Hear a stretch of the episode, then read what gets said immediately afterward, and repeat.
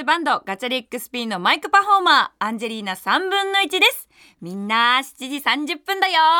おはよう。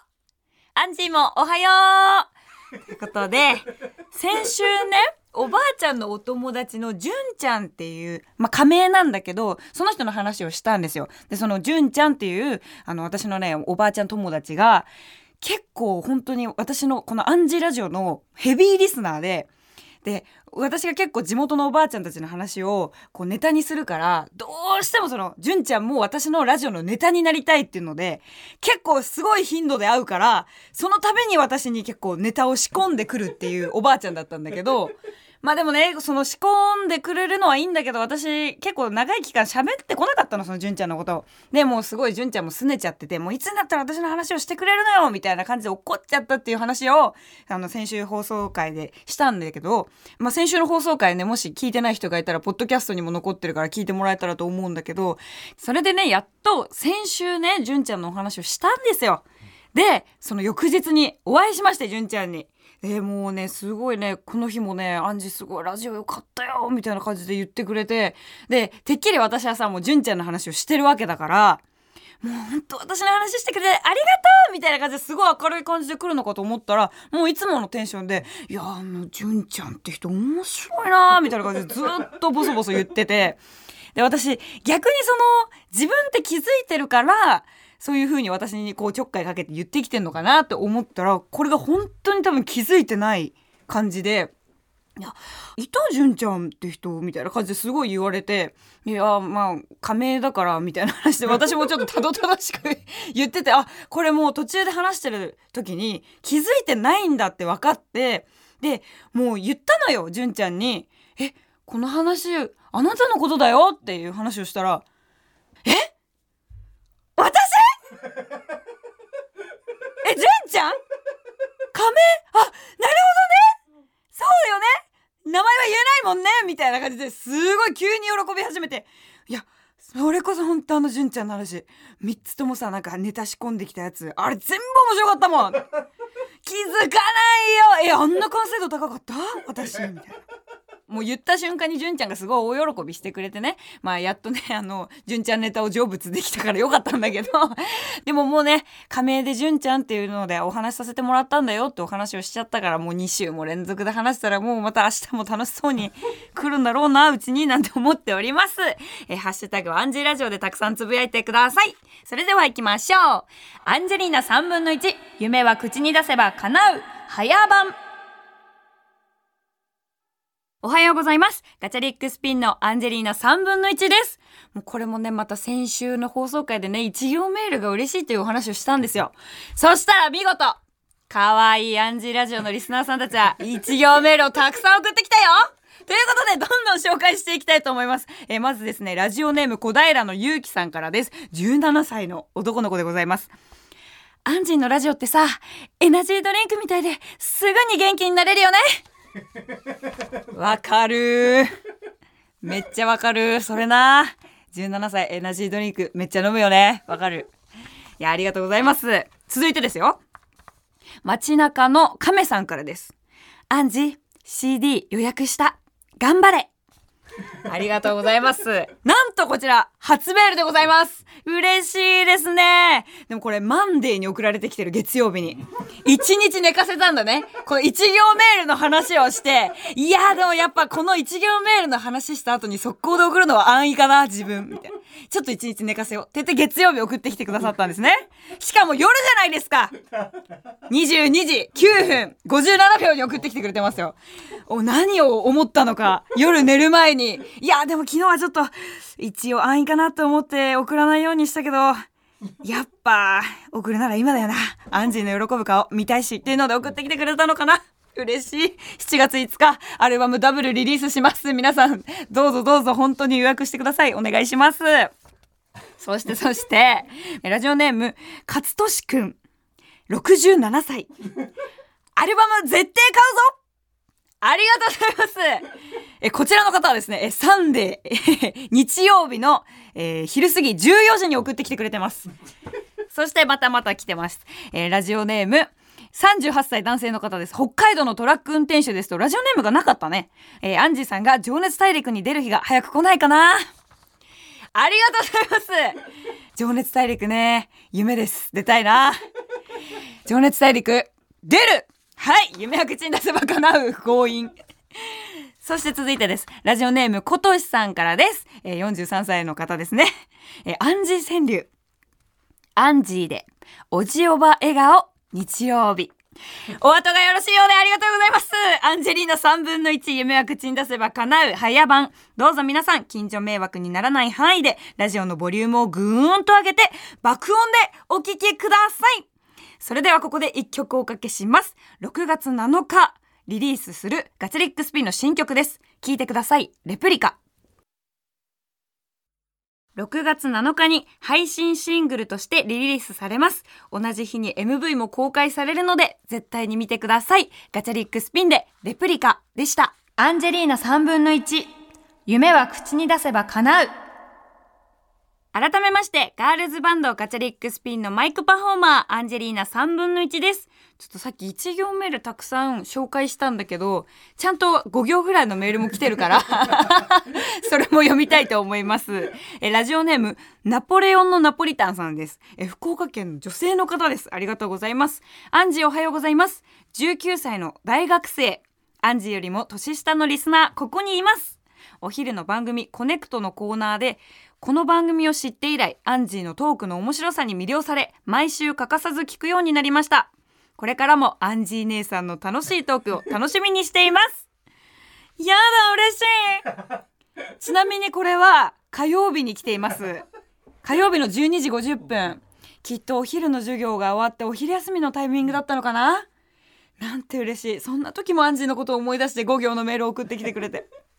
いや、嬉しいわね。しかもさ、ちょっと私初めての経験なんですけど、アンジー姉さんって言われるの。今までさ、いろんな先輩たちにさ、姉さん姉さんって呼んだことはあったけどさ、こうやってだんだんとさ、私も姉さんの部類に入っていくわけよ。19歳の大学生よ。キラキラピッチピチよ。いやー嬉しいですね。まあ私のトークおもろいですよね。魅了されるのも分かります。私も毎週自分の放送を聞いて魅了されてます。自分のトークに。えこんなおもろいかな？みたいな。でも全部編集のおかげなんですけどね。本当ありがとうございます。アンジーラジオのチームがすごくて。もう本当ありがとうございます。そんなアンジー姉さんにもねちょっと怖いものがありまして。ジェットコースター。姉さんなの本当にっていう。でもさこれさ一個言わしてよ。21になってさ三半期間が弱ったのよちょっと。あの時よりあの時っていつか分かんないよ。でもさそれこそ高校生とか中学生の時はテーマパークとかさジェットコースター乗れるとこ行ったらさもう一目散にさめちゃくちゃごっついジェットコースターくれよって思いながら楽しんで行ってたのにもう今やジェットコースター見るだけで動機が止まらないわけよ。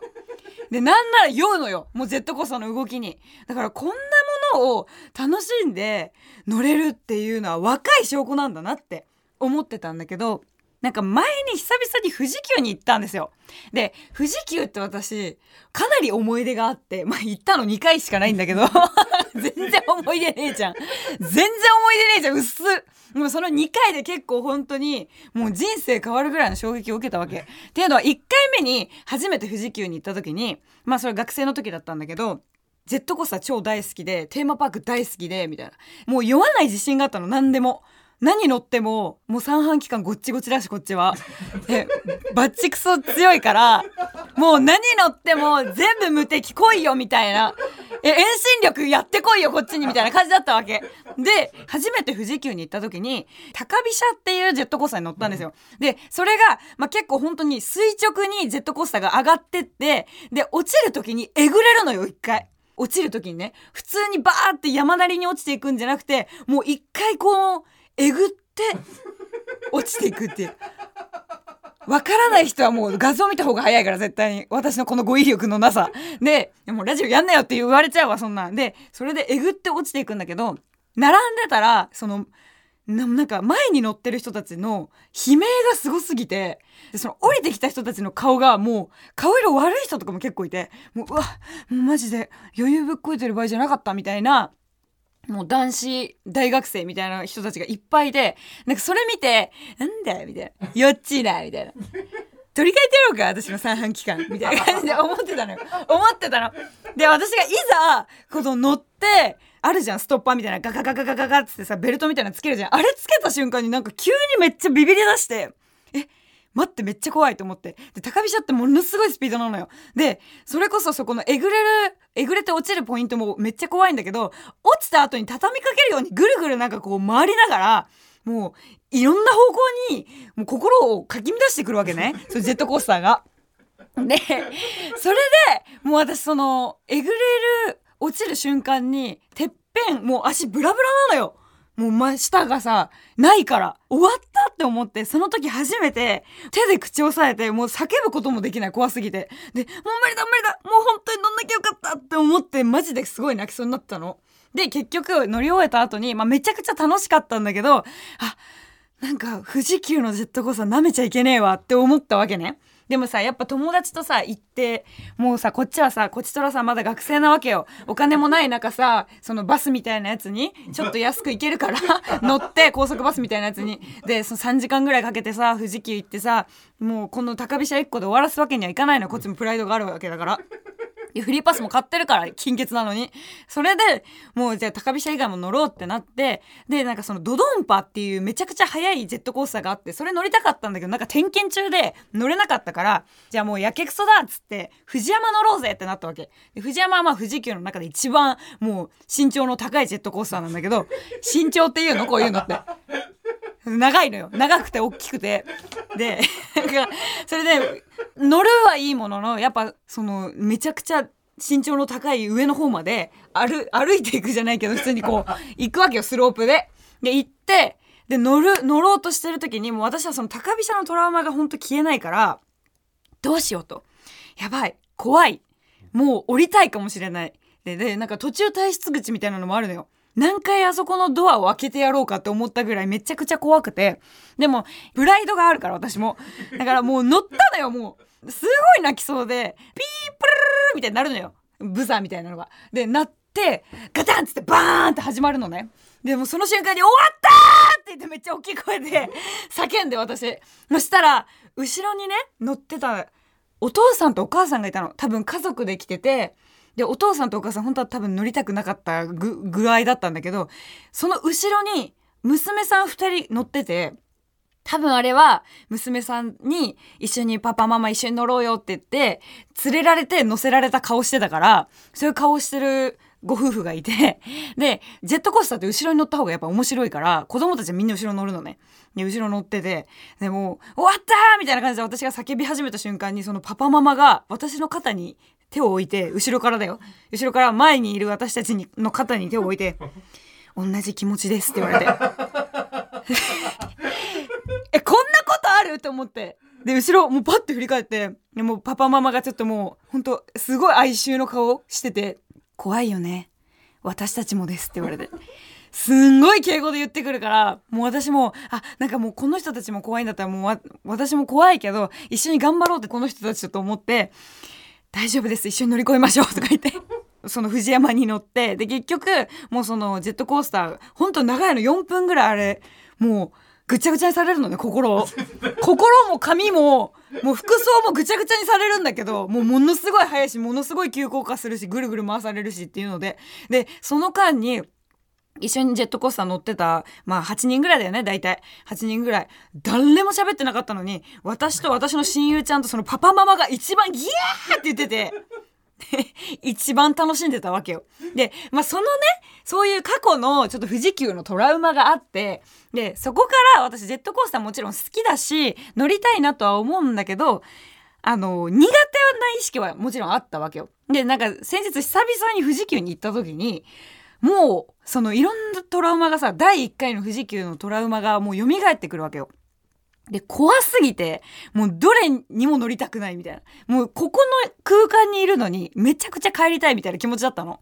でもやっぱ来たからには乗ろうっていうのでまあ何個か乗ってでもねその都度その都度あもうほんと乗んなきゃよかったって言うんだけど結局お礼口の時には誰よりも一番楽しんでて私が超楽しいみたいな感じだったんだけどなんかパニックロックみたいな。